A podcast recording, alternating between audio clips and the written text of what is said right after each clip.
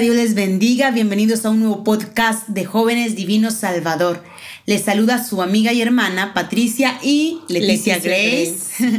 Estamos agradecidas por la vida que Dios nos da y la oportunidad y privilegio de poder servirle. Así es, Pato. Sin duda, como dices, es una bendición, es un privilegio que no merecemos, ¿verdad? Pero que el Señor nos concede el poderle servir. Y bueno, el día de hoy vamos a compartir un tema bastante importante para todos nosotros como jóvenes cómo guardar la palabra de Dios.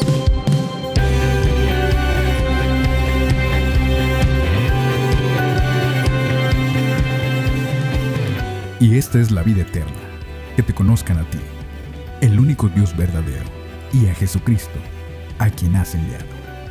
Dios y yo, un podcast semanal de JDS. Y bien, la base bíblica es la segunda epístola de Timoteo, capítulo 1, versículo 13 al 14, que dice, Retén la forma de las sanas palabras que de mí oíste, en la fe y amor que es en Cristo Jesús. Guarda el buen depósito por el Espíritu Santo que mora en nosotros.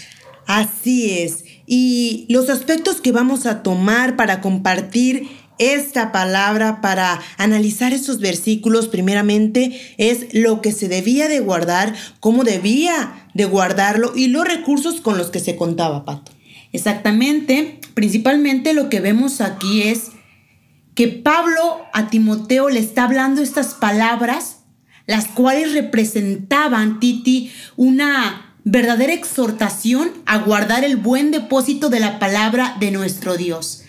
Y para iniciar con esta enseñanza vamos a desglosar el primer punto, la primera pregunta que, que es, ¿cómo se debía guardar?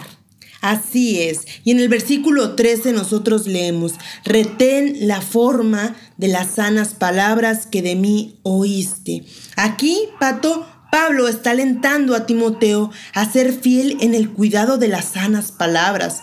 Aquí hay que comentar que cuando Pablo escribe esta carta a Timoteo, él se encontraba en la cárcel y aún en esta circunstancia, él está comisionando a Timoteo que continúe con el ministerio que Dios le había dado. ¿Y cuál es la aplicación que debería dar Timoteo a estas palabras? Si bien hay que recalcar que la aplicación que debía dar Timoteo a estas palabras era ser leal al contenido de la palabra de Dios. Y es algo, jóvenes, que nosotros también tenemos que tomar muy en cuenta. Debemos de cuidar la forma en que expresamos afirmaciones bíblicas. Más adelante dice Pablo, las palabras que de mí oíste. Pablo aquí estaba subrayando la importancia de que en ese tiempo Timoteo y bueno, también nosotros como jóvenes creyentes nos alineemos esas grandes verdades, hermanos. Cualquier persona sin duda que quiera ser fiel al Señor debe de guardar sus sanas palabras, Pato. Exactamente. Bueno, ya una vez que hemos definido lo que se debía de retener, lo que se debía de guardar, es importante hablar de la manera ahora de cómo se debe, debía llevar a cabo esto. Y dice Pablo en la fe y amor que es en Cristo Jesús. Inmediatamente vemos que no se trata, jóvenes, de palabras formuladas de manera mecánica y sin vida, sino que en primer lugar, Pablo está diciendo algo muy importante, que debe ser en la fe y amor en Cristo Jesús. Y esto sin duda destaca un aspecto fundamental en nuestra relación con Dios. Es decir, que para nosotros poder retener correctamente la palabra de Dios, es indispensable una relación espiritual adecuada con nuestro Padre, una relación con Dios. En el amor, dice Pablo, debemos mencionar. Y es que la palabra, jóvenes, debe ser retenida, debe retenerse únicamente por amor.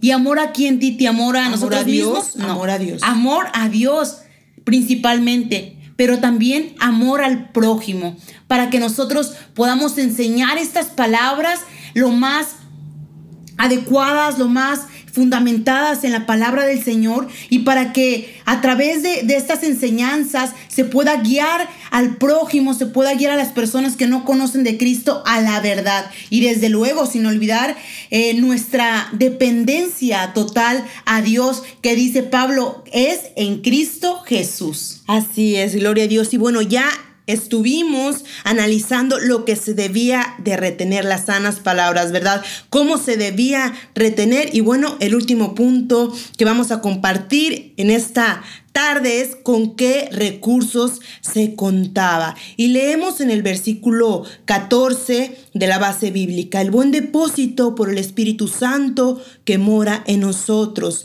El depósito, mis queridos jóvenes, que Pablo indica aquí, se refiere al mensaje del Evangelio que había sido encargado a Timoteo, que sin duda esta es una gran responsabilidad que recae también en nosotros, los jóvenes. Recordemos también aquella exhortación que hace Pablo a Timoteo cuando le, le recalca que él debe de ser ejemplo. Nosotros también debemos de ser ejemplo ahora que tenemos una gran comisión que es predicar el Evangelio a todas las personas, ser responsables, mis queridos hermanos, debemos demostrar nosotros cuidado, mostrar diligencia para que la palabra no sufra pérdida, para que ésta no sea adulterada por medio de alguna herejía.